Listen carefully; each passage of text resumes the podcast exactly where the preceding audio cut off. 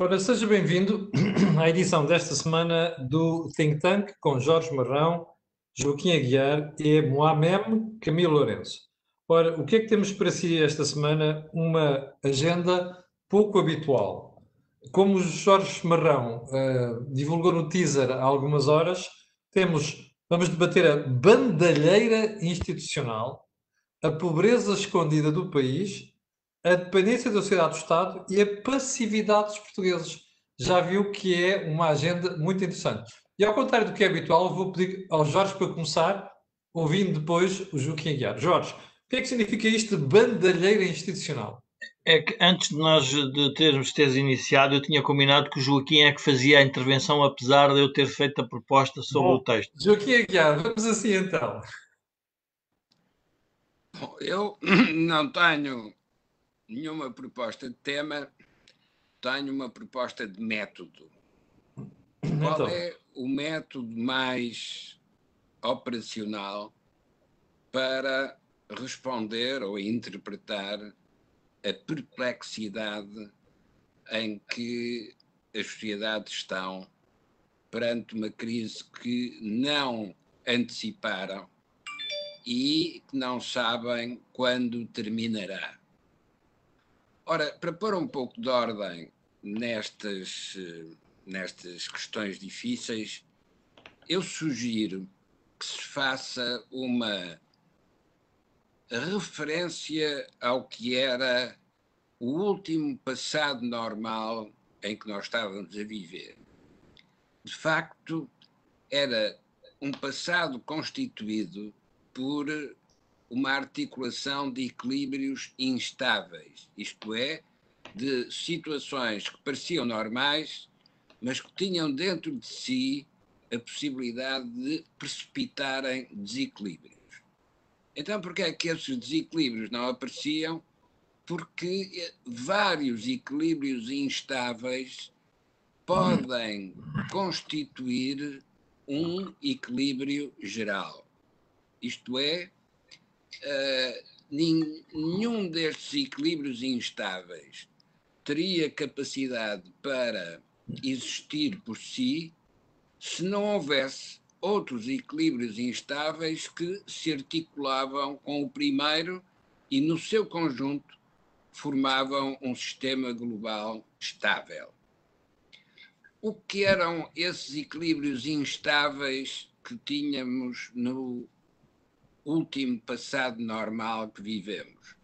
Claro que havia problemas no eixo atlântico nas relações dos Estados Unidos com a Europa, havia problemas no contexto global uh, com a competição crescente da China com os Estados Unidos, havia problemas na Europa com a saída do, da Grã-Bretanha e com a separação entre o norte e o sul, em que o norte tinha estabilidade financeira e o sul tinha acumulação de dívidas, mas havia também eh, equilíbrios instáveis em cada um dos países, mas que iam recorrendo ou à dívida, ou às exportações, ou aos movimentos de capitais para compensar esses desequilíbrios locais.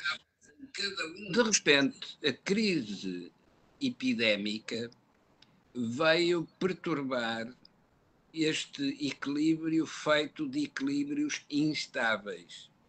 E então o que temos hoje é uma, uh, digamos, é um sistema de crises em que cada uma desencadeia novas crises nos outros equilíbrios instáveis que existiam antes.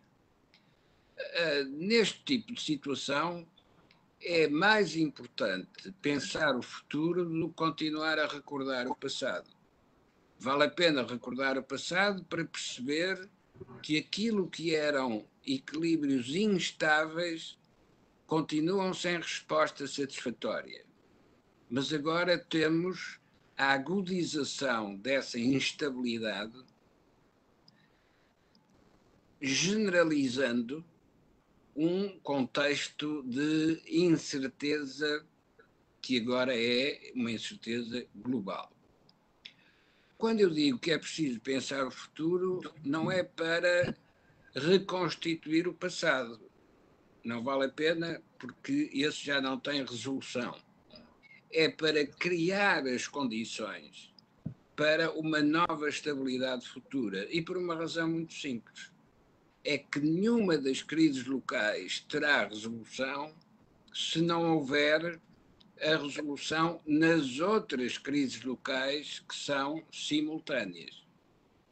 Como é que nós podemos exportar se nas outras economias que importavam os nossos produtos houver uma crise de procura?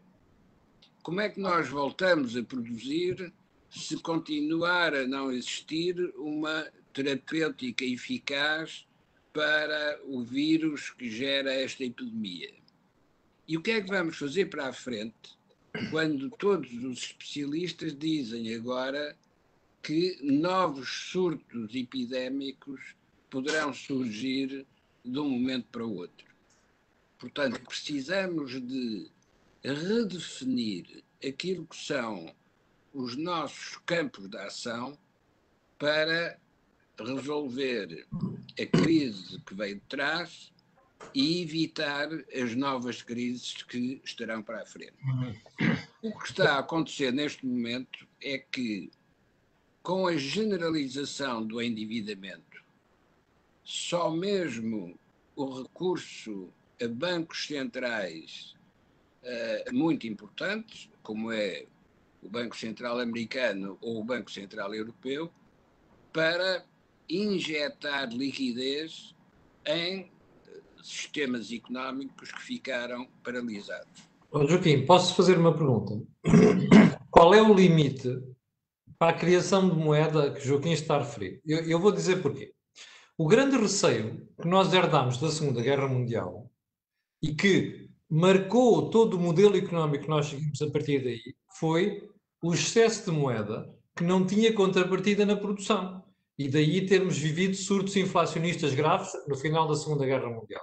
Ora, todo o modelo económico a partir daí foi pensado uh, com base uh, nesta preocupação. Ora, o que nós estamos a ver desde a última crise financeira, a partir de 2015 até hoje, é contínuas emissões de moeda por parte dos bancos centrais a engrossar os seus balanços e ainda não vimos o fim do, do, do túnel. Qual é o limite para isto? Ora bom, não há limite enquanto se assistir aos procedimentos dos bancos centrais que emitem moeda e compram de volta os ativos onde essa moeda foi aplicada. Ontem, o Banco Central Americano, pela primeira vez, anuncia que vai comprar ações no mercado secundário, ações de empresas. Isto é uh, um passo adicional em que, para evitar uh, o tal surto inflacionista que estas injeções monetárias estariam a provocar em condições normais, o que se faz é andar com o dinheiro à volta e aquele que emite a seguir vai outra vez comprar uh, os títulos uh, das empresas. Ora, enquanto isto se mantiver, é possível fazer esta circulação permanentemente. Mas isto é o mesmo que pegar num doente com uma trombose e pô-lo numa máquina de reanimação uh, que vai permitindo que ele esteja vivo, mas não permite sair da cama. Ora, isto significa que esse sim é que é o limite. Quando é que as relações económicas se normalizam e se possa absorver este excesso de liquidez que se introduziu. Por isso é que a taxa de juro tem de estar, como está, próxima de zero, justamente para que não haja o, o contributo inflacionista que uma taxa de juro positiva estaria a provocar neste momento. Isto significa que nós não estamos a reconstruir um equilíbrio. nós estamos apenas a ganhar tempo para que os novos equilíbrios se possam estabelecer. O que é que têm de ser esses novos equilíbrios? Oh, Joaquim, antes de ir aos novos equilíbrios, deixe-me só perguntar ao, ao, ao, Jorge Marrão qual é a introdução que ele quer fazer em relação a este tema. Jorge.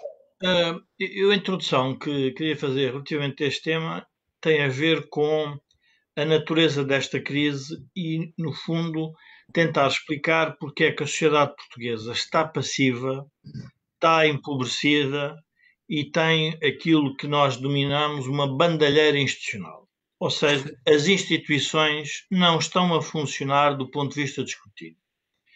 Em primeiro lugar, é importante dizer que esta recessão mundial foi responsabilidade de todos os governos, que de uma ou de outra forma, aconselhados bem ou mal, decidiram fechar as economias.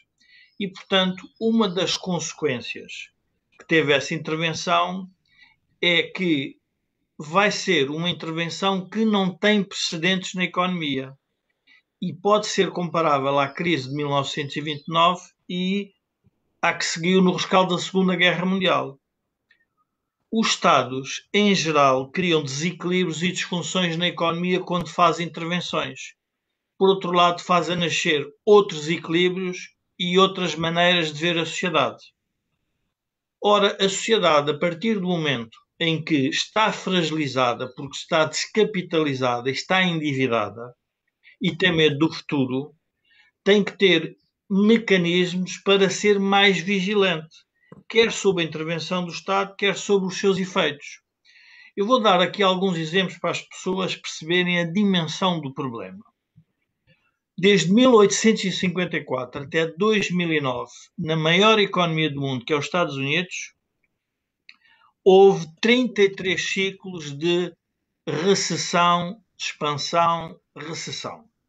33 ciclos. Portanto, uma característica do capitalismo é haver ciclos económicos de expansão e ciclos económicos de recessão. E depois isto é uma consequência, que é saber quanto tempo demora uma economia a cair e quanto tempo demora a recuperar. Para as pessoas terem noção, o ciclo mais curto de quebra da economia foi de seis meses e o mais longo foi de 43 meses. O mais rápido a recuperar foi de 12 meses e o mais longo de 120. Portanto, a pergunta que nós temos que fazer é o que é que o Estado português está a fazer, primeiro para terminar com a recessão e, por outro lado, o que é que pode fazer e deve fazer para recuperar dessa recessão. E, portanto, a pergunta que nós temos que dar resposta e que as pessoas têm que perceber é se a intervenção que vai ser feita, que tem que ser feita, se vai dar resultado ou não. Bom, e então vamos à questão da passividade dos portugueses. Porquê é que os portugueses estão passivos? Primeiro, na minha opinião, estão passivos, primeiro porque somos uma sociedade envelhecida. Eu vou dar números porque eu gosto de falar às vezes com números para as pessoas terem noção da dimensão uh, do, do que nós estamos a afirmar. Em 1980, Portugal tinha 8 milhões e 800 mil habitantes e tinha pessoas com mais de 65 anos 708 mil. Hoje, temos 10 milhões 862 e temos com mais de 65 anos 2 milhões e 10 mil pessoas. Portanto, vocês vejam o que é que é o envelhecimento da sociedade portuguesa.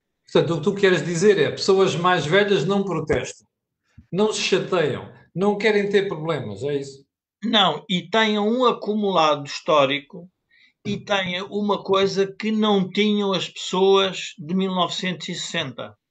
Não tinham um Estado Social e, portanto, não tinham pensões, morriam mais cedo, não havia sistema de saúde que mantivesse as pessoas mais tempo vivas. Ora, hoje, o que nós temos para resolver, do ponto de vista político, é, primeiro, esta pirâmide demográfica significa que nós, para crescermos, vamos precisar de ter gente mais jovem para poder pagar aos 2 milhões e nós, quer eu, quer o Joaquim, quer o Camilo, já estamos na fase dos acima de 55. E, portanto, eh, estamos a entrar na fase em que vamos ter que receber as nossas pensões. Mas a pergunta é: e quem é que vai trabalhar para pagar essas pensões se eu próprio não acumulei património para a minha pensão? Ou se o Estado não acumulou? E, portanto, uma parte da passividade vem daí. Qual é a outra parte, que, qual é a outra razão da passividade? É porque nós construímos uma sociedade que ela própria encerra dois problemas. Um é uma sociedade endividada com o exterior e consigo própria, e por outro lado também é uma sociedade que tem uma dependência muito forte em relação às políticas públicas e de Estado. Ora, isto leva àquilo que eu chamo a dois, um outro fenómeno, que é porque é que nós temos a bandalheira institucional? A bandalheira institucional, e podemos pôr o epílogo, em que nós estamos a discutir a nomeação de alguém para um órgão de regulação em que é feita uma lei que teoricamente deve ser em abstrato, que não vai ser aplicada àquela pessoa em concreto e vai ser só aplicada ao futuro, na prática dizendo o quê? Que nós, o escrutínio da democracia, que é no fundo nós termos contraditório, deixa de ser feito. Porquê? Porque todo o escrutínio, como não tem uma, uma, uma contrapartida na sociedade civil, ele está centrado em quem detém o poder.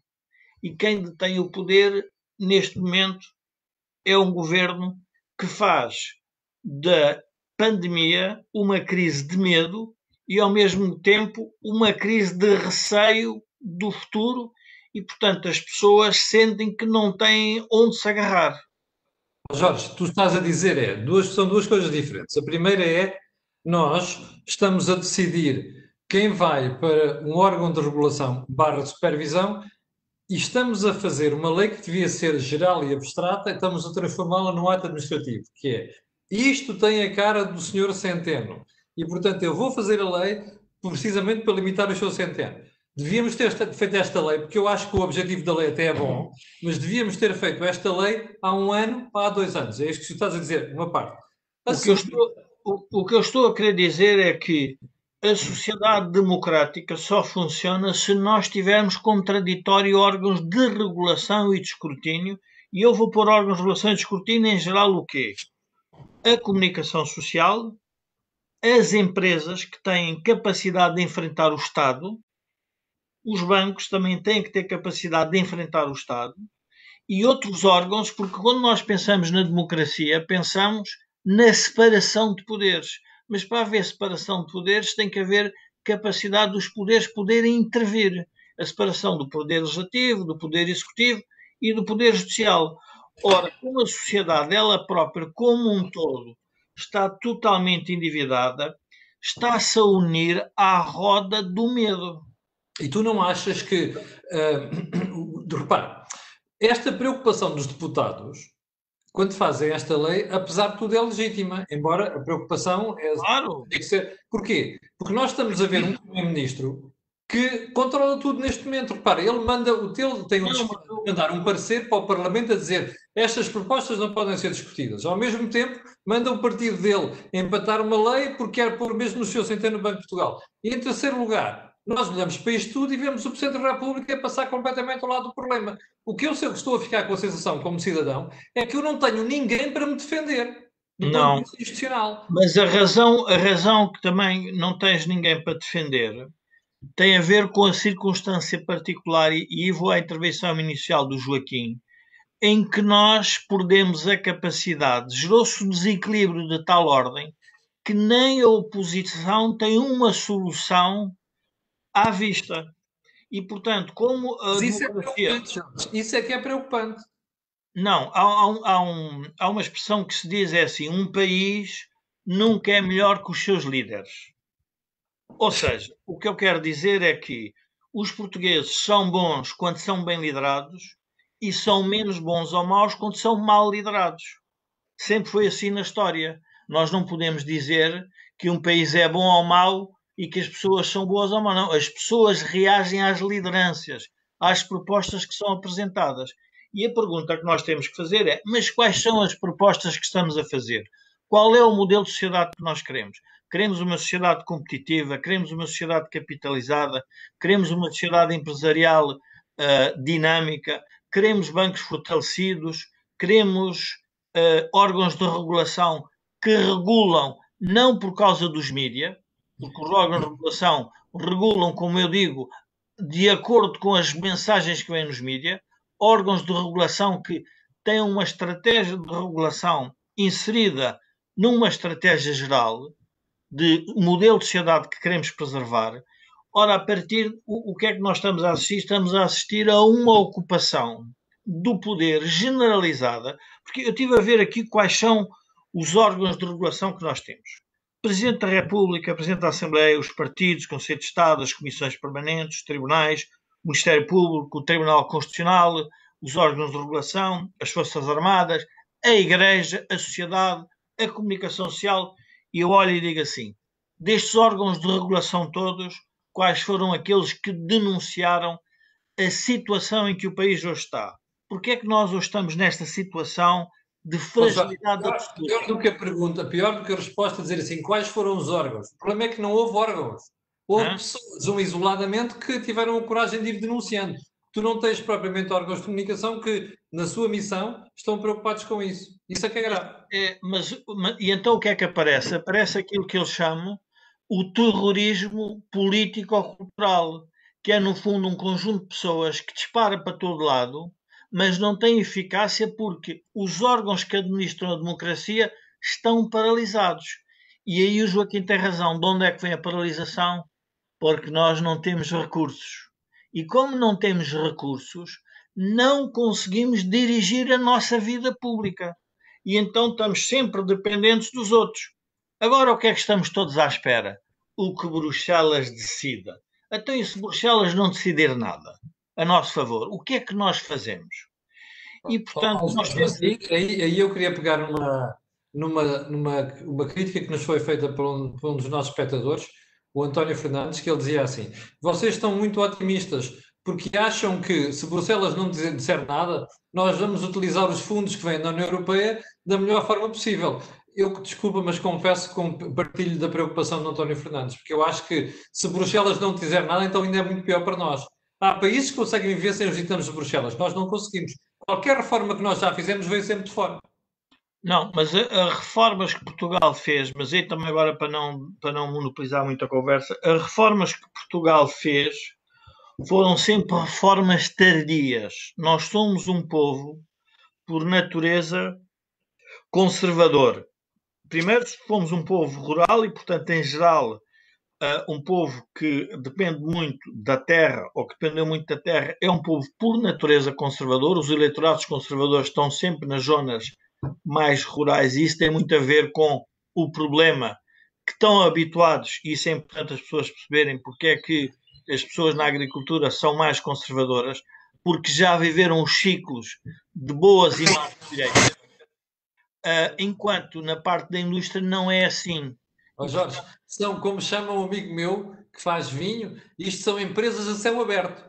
Portanto, como são a céu aberto, a gente tem que ter a sorte do tempo. Pronto. Fomos um povo, fomos, atrasámos na história. Ah, e eu só queria relembrar uma coisa que é importante, eu também ainda já dar a palavra ao, ao Joaquim. Mas estas crises, e há quem defenda que estas crises só têm resultado se forem mais ou menos duas seguidas. Ou seja, é preciso levarmos dois choques seguidos para reagirmos. E porquê é que o escrutínio aqui é importante? É a mesma coisa que tu, Camilo, estás com uma doença terminal, mas não vais ao médico. Portanto, tu na prática não estás doente para ninguém. Só descobres a doença quando um médico te faz o diagnóstico e diz: Camilo, tu estás doente. E nessa altura diz: então, mas qual é o tratamento? Ora, o poder político construiu-se para eliminar a ideia que não há doença houve um espectador que escreveu o seguinte comentário: Porquê é que vocês são catastrofistas? e a pergunta que eu fiz de mim mesmo foi: mas você, o que é que quer que eu seja? Quer que eu seja otimista para quê? para lhe dizer que você não está doente quando está? Qual, qual é a vantagem que eu tenho? Agora, eu só queria para terminar ainda dizer outro aspecto.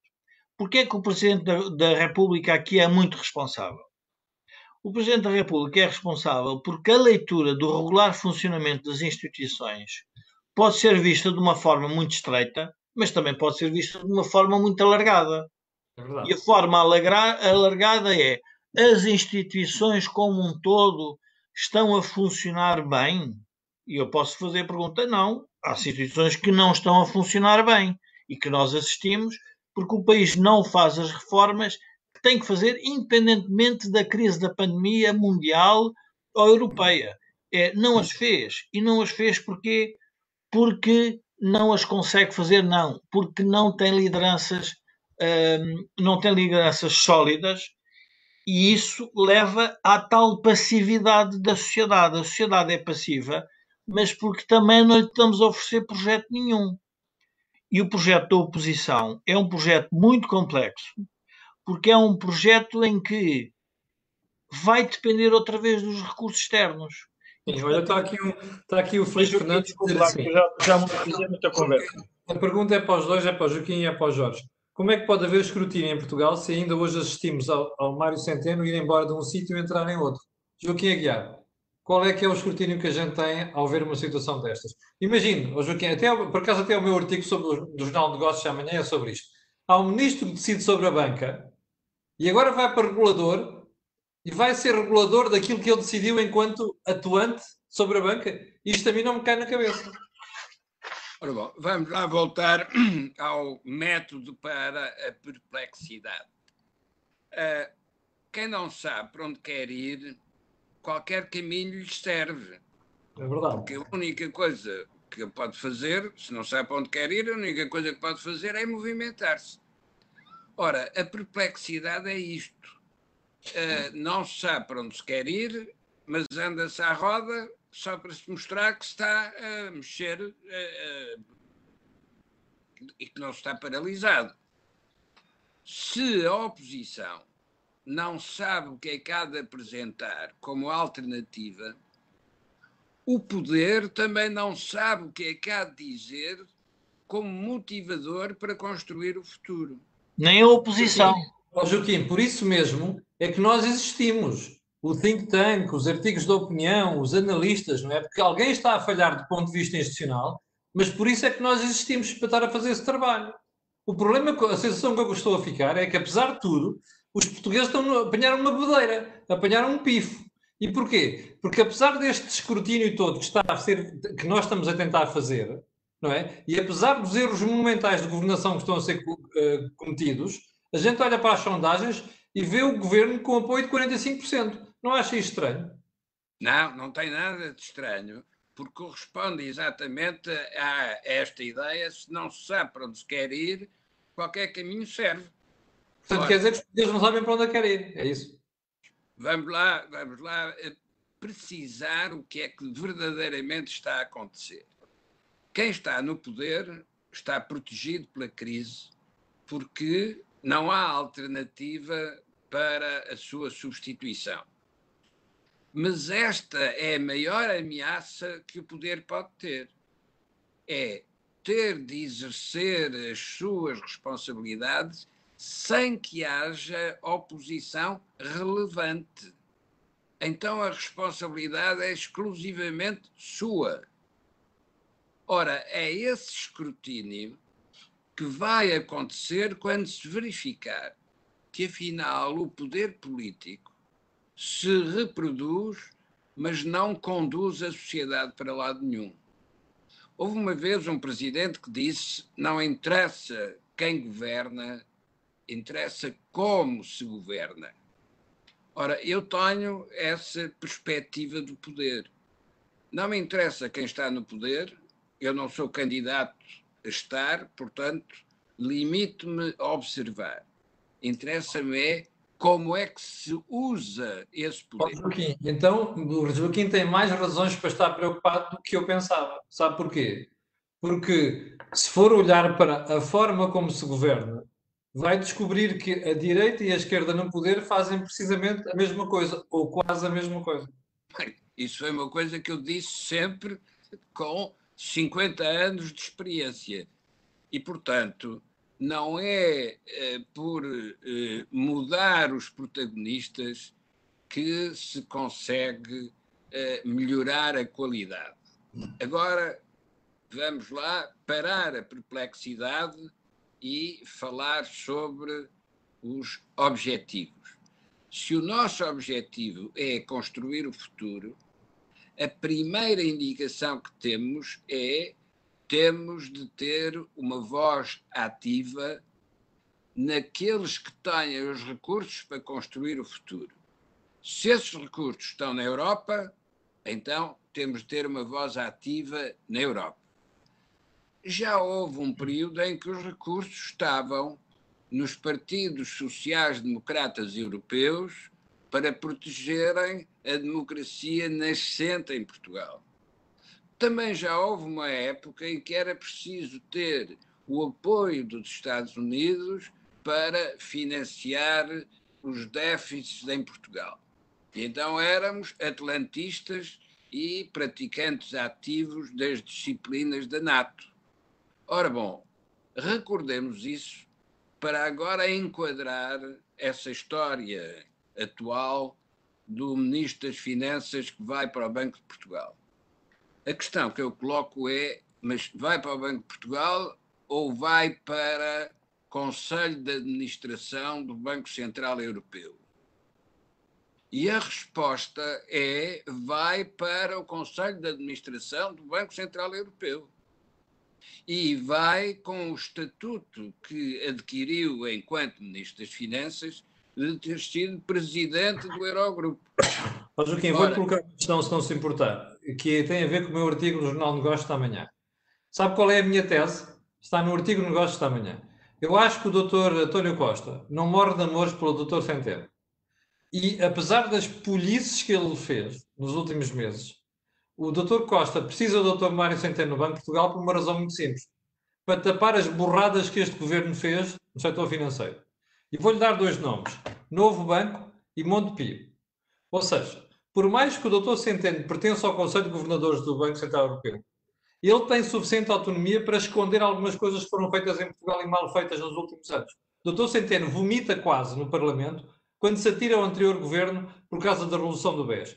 E a gente olha para o, banco, para o novo banco agora e percebe que foi muito mal vendido.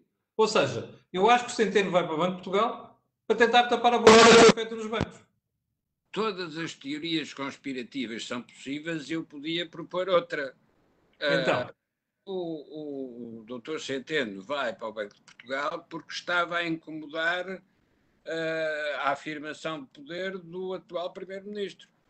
E, portanto, nada melhor do que deslocá-lo para outro sítio com vontade do próprio ou sem vontade do próprio. Recordo a história de quando o doutor Herdani Lopes era Ministro das Finanças Uh, e, nesse contexto, representantes qualificados do Partido Socialista informavam o Dr. Mário Soares, na altura primeiro-ministro, que era absolutamente essencial libertar-se da imagem que o Dr. Hernani Lopes dava ao governo socialista dessa altura. Oh, oh Joaquim, posso contar uma história que Joaquim portanto, até deve conhecer. O doutor Mário Soares, a próximo das eleições, queria baixar os preços da gasolina. E o doutor Hernando Lopes disse ao doutor Mário Soares assim: se o senhor fizer isso, eu demito-me. Isso é a função de qualquer ministro das Finanças sério. Não, mas deixe-me continuar a, a história, é porque mais tarde essas mesmas pessoas do Partido Socialista que faziam essa sugestão de afastamento do Dr. Hernani Lopes passaram a ser os seus grandes defensores.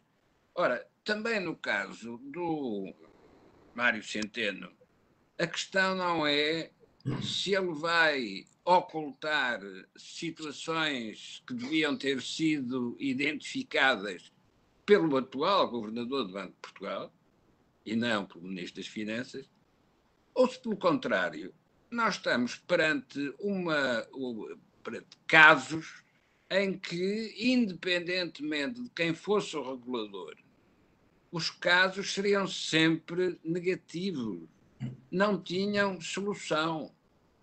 Quando muito podemos nos queixar, e eu queixo-me, de quem é responsável e sabe estas coisas, não falar sobre elas, não as denunciar e mantê-las em silêncio.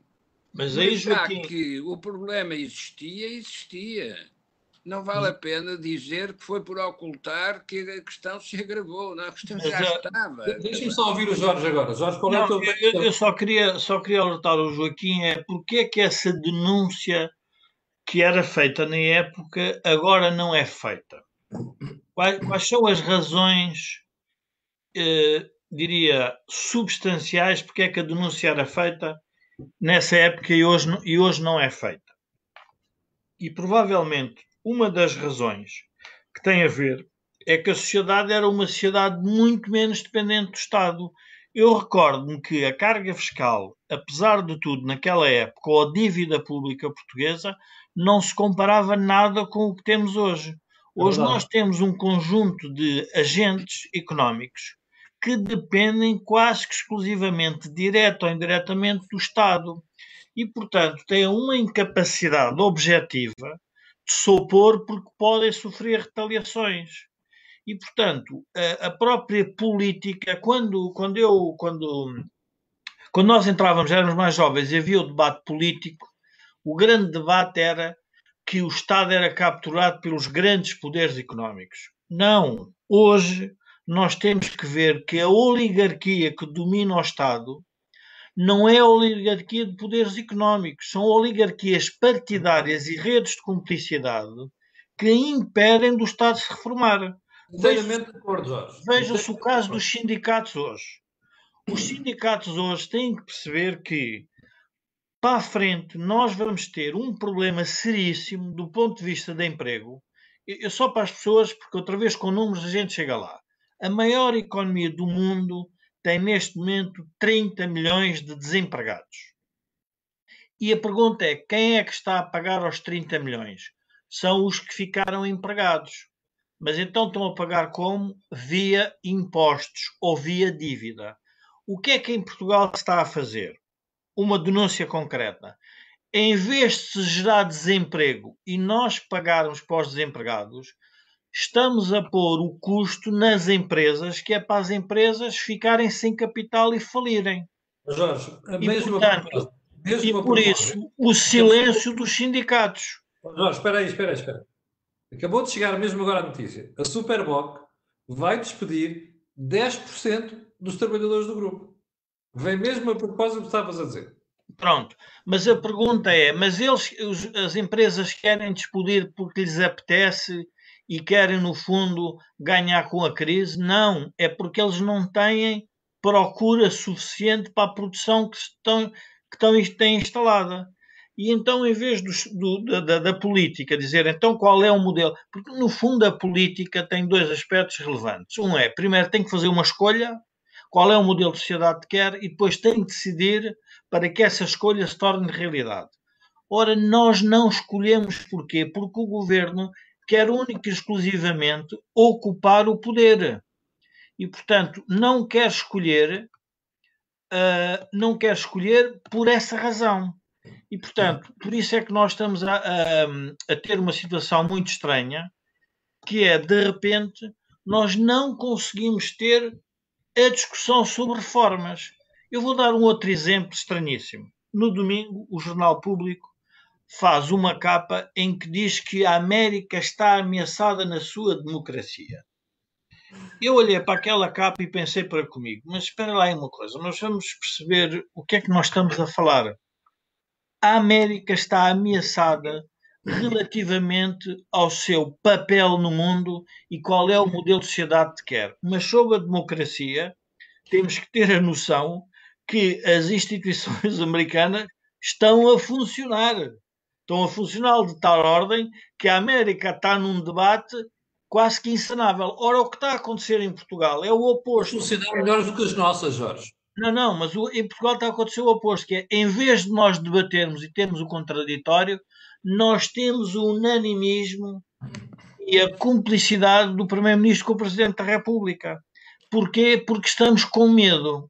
E esse medo é, é legítimo uh, relativamente à dimensão da crise. Agora, não é legítimo é que o medo nos obrigue a deixar de pensar, ou deixar de decidir, ou deixar de atuar. E essa é a parte negativa que eu vejo nesta crise. Mas uh, pronto, era só para ajudar aqui o Joaquim no seu, no seu raciocínio. Olha, quero dar aqui os parabéns a Maria Costa. Deixa-me entrar aqui nesta, nesta parte. Deixa só um segundo, Joaquim, dar os parabéns à Maria Costa, que se nos está a ver, que diz assim: o povo está calado porque já depende maioritariamente do Estado. Eu acho que ela tem toda a razão. Joaquim, força. É, é, o, aquilo que o Jorge disse está certo, mas esquece uma questão é, que, que é instrumental. A cadeira do poder é uma cadeira que queima. E se alguém se senta durante muito tempo na cadeira do poder, pode acabar em eh, grelhado. Isto é, fica responsável por tudo aquilo que acontecer imediatamente a seguir. Joaquim, vamos pôr nomes. Espera aí, vamos pôr nomes. Joaquim está a dizer que quem ocupar a cadeira do poder durante muito tempo pode ficar grelhado. Vamos lá à atual situação. Quem é que pode ficar grelhado? Os que estão no poder, isto é, o Primeiro-Ministro e o Presidente. Mas não parece. Então o Presidente tem 80% de, de, de intenções de voto. O Primeiro-Ministro tem 45%. Uh, oh, oh, Camilo, as intenções de voto são uma coisa. O exercício do poder é uma coisa completamente diferente. Portanto, pode haver. Eh, o Salazar não queria fazer eleições, mas se as fizesse até uma determinada altura, ganhava com certeza. Sim, Portanto, é verdade. O problema, o problema não é se as intenções de voto são favoráveis ou não. O problema é como é que fica, como é que está o país no momento de chegarem as eleições. E o que pode estar a ocorrer na sociedade portuguesa é que os tais equilíbrios instáveis, que hoje são desequilíbrios, atinjam uma tal dimensão que engolem, ou se quisermos, queimam quem está no poder. E isso é uma coisa que não será nem perdoada ao Presidente da República, que tem a obrigação de diagnosticar este tipo de perigo, nem ao Primeiro-Ministro, porque é ele que conduz a sociedade até ao precipício e a deixa cair. E isso pode acontecer se ficarmos fechados na nossa dimensão natural. A nossa dimensão natural é o Estado Nacional. Se ficarmos fechados aí, tudo aquilo que o Jorge referiu se confirma, isto é, o poder reproduz-se, mas reproduz-se na miséria. Esse é o a tema. única maneira que temos de escapar a esta situação. Ó Joaquim, nós estamos há 20 anos na miséria, crescer 0,7% ao ano. E os portugueses não. não estão preocupados com isso, Joaquim. Ó oh, Camilo, não é verdade, porque essa miséria que nós vivemos foi sustentada pela dívida que acumulamos. Pronto, mas os portugueses não estão preocupados com isso, é isso que eu quero dizer. É, atenção, é que o problema não é a dívida que acumulamos. O problema é quando quisermos contrair mais dívida, quem é que empresta? E, portanto, podemos chegar muito rapidamente, no caso de haver uma crise efetiva na Europa, podemos chegar a uma situação em que cada um dos países fica limitado àquilo que é a sua dimensão natural. Mas, Joaquim, viu, viu, viu o alerta da Fitch esta semana? É que a Fitch tem uma piada desgraçada. Aliás, eu cada vez tenho menos respeito para as agências de rating. A Fitch diz assim: a vossa dívida vai chegar ao final do ano a pesar 183,4% do produto interno bruto. Eu vou. É o mais otimista deles todos. Mas depois diz assim: isto é uma coisa de preocupação. Mas, mas como vocês fizeram uma consolidação nos últimos anos, a gente não está assim muito preocupada. E a gente lança as mãos à cabeça. Consolidação orçamental nos últimos anos. Eu não vi nenhuma. Está a ver como é que o mundo financeiro está, oh, Joaquim? Diga-me lá qual é o incentivo para um governo fazer uma reforma com este tipo de linguagem. Camilo, voltemos então à metodologia da perplexidade. Essa frase, ou essa, esse diagnóstico de uma, de uma agência de rating, corresponde exatamente ao momento em que vai ser preciso fazer a consolidação orçamental de verdade. E porquê é que vai ser preciso? Porque a reconfiguração da Europa vai obrigar a esse tipo de evolução. Não mas, é a reconfiguração do sistema partidário interno. Mas, ó, oh, oh, Joaquim, eu só queria, só queria, sobre a questão da pobreza, eu gostava talvez também de salientar e também queria avisar aqui o, o Camilo de um aspecto que é o meu computador diz que vai se reiniciar dentro de alguns minutos. Portanto, se eu sair, depois volto a entrar. Uh, portanto, estou a ser ah, escrutinado. É que tu tens que pôr lá no computador nas definições que ele só pode fazer atualizações às duas da manhã. Pois, mas é pá, fez isso e portanto estou a ser dominado pela tecnologia. Uh, mas é importante a questão do Joaquim da pobreza. Os Estados Unidos da América, que têm um rendimento per capita 36% acima da média europeia, 36%, têm estados, e estava, estive a ver, o estado do Mississippi, o famoso estado do Mississippi que falava o, o governador Vítor Constâncio, tem 31 mil dólares de rendimento e o de Nova York tem 64, tem o dobro. A América, por estado, é desigual. Ora, o que é que a Europa vendeu aos cidadãos europeus?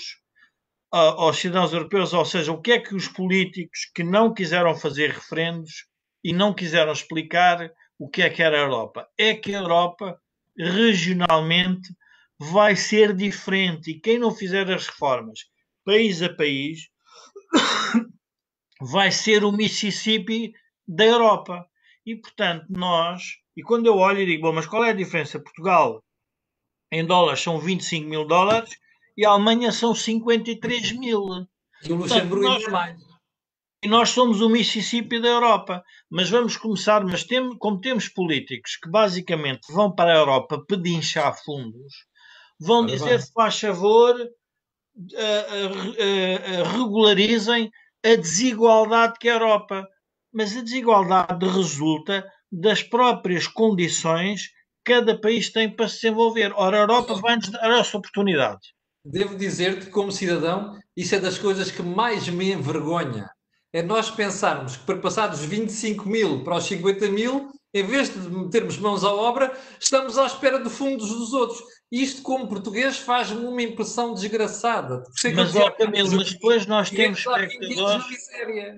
Mas nós temos espectadores aqui que dizem o seguinte: bom, mas os vossos comentários em que dizem que uh, as empresas têm que ter ajuda de Estado ao fim de 15 dias não são viáveis, ele esquece de um tema importante. Porque é que a empresa não tem capital?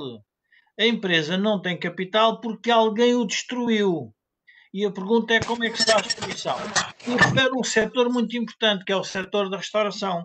Então eu dou uma sugestão para quem gosta de Estado e quer um modelo de Estado, o Estado que nacionalize todos os restaurantes, que fique com todos.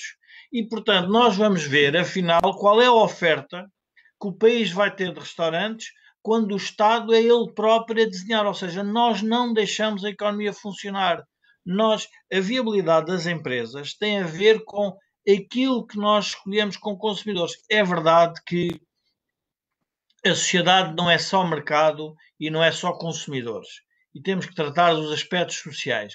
Mas nós não podemos é meter nas empresas as funções sociais.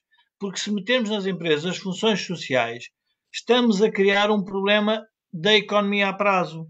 Ou seja, o que é que eu quero dizer com isto? Então a empresa vai ter empregados a que não pode pagar?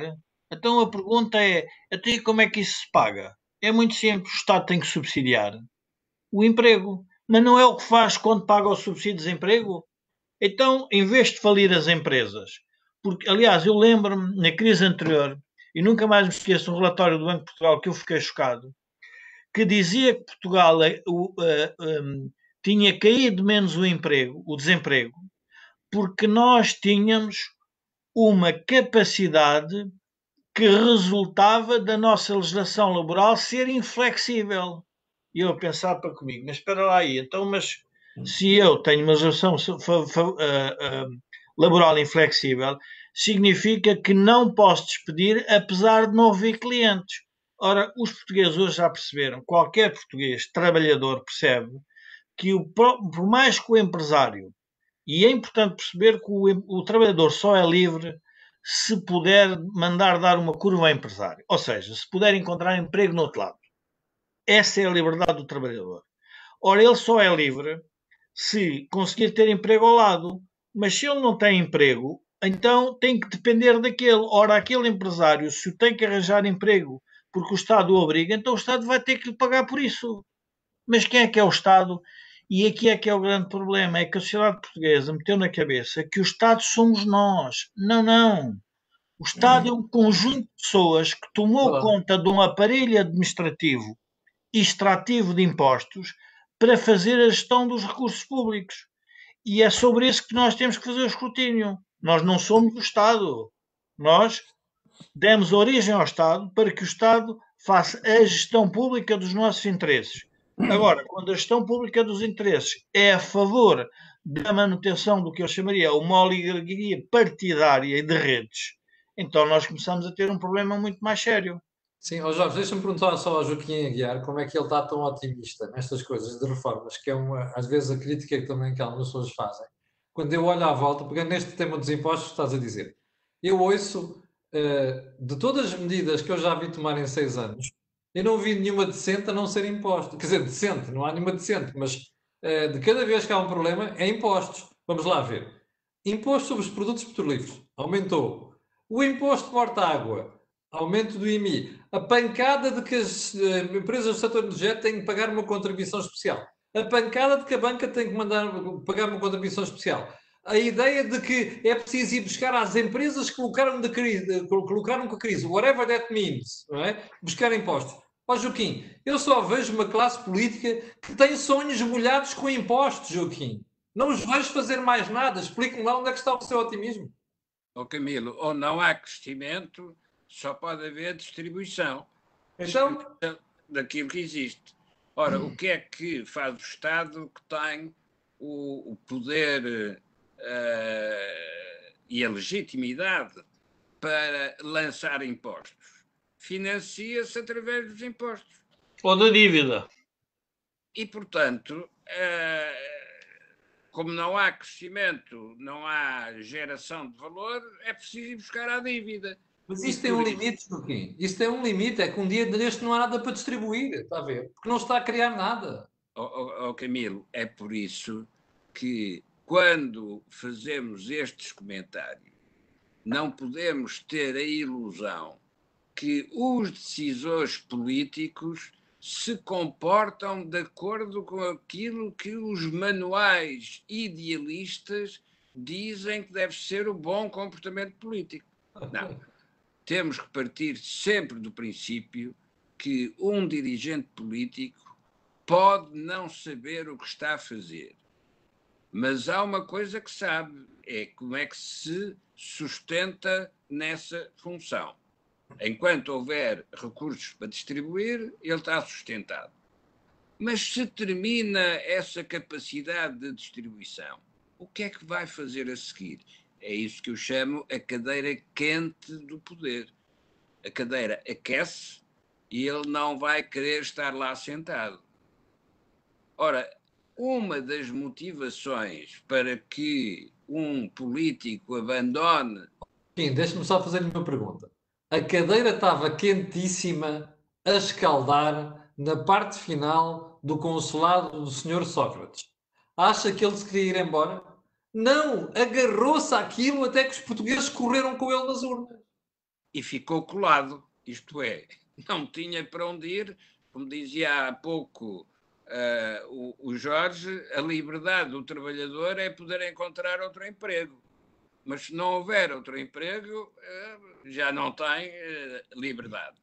Ora, não, não, não vamos falar de, de situações extremas, porque pode haver responsabilidades tão pesadas que não é possível largar esse lugar, porque senão ele vai ser denunciado nessas responsabilidades pesadas que contraiu.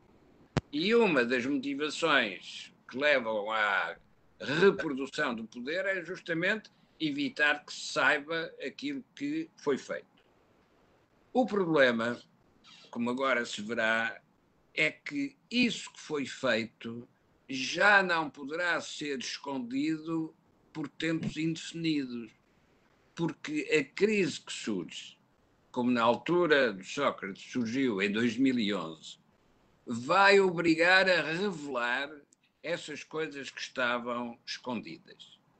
Problema diferente, e isso acontece de 2011 até 2015, o problema é que, quando chegou a 2015 e o poder mudou, teve de continuar a fazer-se a mesma política de austeridade. E chamou-se essa mesma política de austeridade a política de recuperação dos rendimentos. Oh, Joaquim, então porquê é que os portugueses não reparam nisso? Vão reparar agora. Está bem, oh, Joaquim, mas andaram seis anos a dormir e dão 45% de ações de voto ao governo. Isto não, não, isto voltemos não... Às, não voltemos às sondagens de opinião, porque as sondagens de opinião podem ter a ver com onde é que está a proteção. Então vamos às eleições, Joaquim, porque nas eleições nós tivemos o PS com 35% dos votos, está a ver, ou 36%. Portanto, os portugueses não repararam que estavam a viver a austeridade, é isso? Não, não é não repararam, não quiseram reconhecer que reparavam. E por isso é que toda a propaganda contra a austeridade e contra a maldade do governo de 2011 a 2015 funcionou. E funcionou de tal maneira que deu um prazo longo de exercício de poder aos governantes seguintes. Esse prazo longo terminou agora. E termina agora porquê? Porque esta crise vai obrigar outra vez a recorrer a políticas de austeridade. E neste, neste, nesta nova versão de políticas de austeridade, continuamos sem ter uma visão de futuro, uma ideia para Portugal e como é que Portugal se enquadra na União Europeia. Vou fazer aqui uma, uma aposta. Okay? Nós estamos em junho de 2020. Hoje mesmo, o novel Ministro das Finanças, João Leão, veio jurar, não só neste orçamento, mas como no próximo, não vai haver austeridade. Eu ando a dizer isto há três meses. Vai haver austeridade? Já estamos a ver austeridade. Mas eu vou fazer uma aposta consigo. Nós vamos chegar ao princípio de 2021 e os portugueses vão continuar a dizer que não há austeridade de coisa nenhuma. Não, vai haver. Uh, infelizmente, vai haver, não por decisão política, mas por força das coisas. As contas podem estar certas, mas a realidade é que é outra. Mas essa eu... outra realidade torna as contas certas contas erradas. E isso já está a acontecer agora. Há a diferença, Joaquim, entre 2020 e 2010 ou 2011 é que desta vez a Europa embarcou na cena da, da dívida, percebe? E na altura não. não. Essa é a diferença. Não é só na questão da dívida que, questão, que o problema se coloca. Porque se nós observarmos o que é que se passa na gestão dos hospitais, o que verificamos é que a propaganda do sucesso no combate à epidemia tem como consequência o desastre sanitário nas doenças correntes. E isso é tão grave como a ocultação da dívida. Hum. Porque é uma maneira de não reconhecer onde é que está a solução. Muito bem. Jorge, okay. queres, queres, Queres fazer uma intervenção final? Nós estamos já com uma hora de programa, temos de terminar. Sim, eu, eu queria. Hum, eu, eu acho que não tenho câmara aqui qualquer. Não tens, não tens imagem, mas a gente ouve a tua voz que é preciosa, deixa lá. Pronto. Uh, eu, eu vou aqui fazer uma afirmação que é um bocadinho controversa, mas que para, para responder também a um, a um espectador que faz a pergunta, mas então o que é que se segue? Portanto, sim senhora, nós estamos a fazer aqui uma análise e a pensar um bocadinho porque é que a sociedade portuguesa está passiva, porque é que ela está empobrecida, porque é que temos esta bandalheira institucional que no fundo nada mais é que é a incapacidade de se escrutinar a si mesmo. O que se segue e que seguiu à crise de 29 da Segunda Guerra Mundial, principalmente a crise de 29, foi movimentos nacionalistas, isolacionistas, portanto, isso foi o que de alguma forma se gerou, portanto, isso é importante nós percebermos, gerou-se também movimentos fascistas e, portanto, a pergunta é como é que nós vamos resolver. E enquanto a maioria do povo se mantém silencioso porque está dependente, quem está a subir, se quisermos, no debate político são os pontos extremados, que no fundo são os líderes demagógicos e corruptos, como eu digo, corruptos no, no sentido político, que vêm com fórmulas fáceis para resolver. Mas se nós não atuarmos sobre a nossa, sobre o nosso modelo de sociedade e modelo económico, o que nós vamos ter é uma coisa muito simples. E é melhor apontarem, porque é no dia 16 de junho de 2020. Vamos ter imigração, vamos ter empresas portuguesas a serem vendidas a estrangeiros, vamos ter mais impostos futuros, vamos ter mais dependência da Europa e vamos ter aquilo que o Joaquim Dia, o Joaquim Aguiar no outro dia dizia, vamos ter um buraco em que não conseguimos ver a luz. E quando não se consegue ver a luz, há sempre um tipo com uma lanterna, e é a primeira lanterna que lhe aparece que diz: Olha, o caminho está por ali. Então é qualquer caminho serve, porque eu não estou a ver como é que isto se resolve.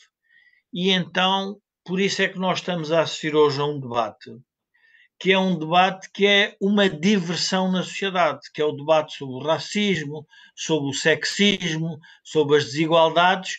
Ora, o nosso problema já não é um problema de desigualdade, é que o bolo para distribuir não vai crescer, vai ah, diminuir. Ah. Portanto, o que nós temos de discutir é como é que os senhores querem fazer crescer o bolo.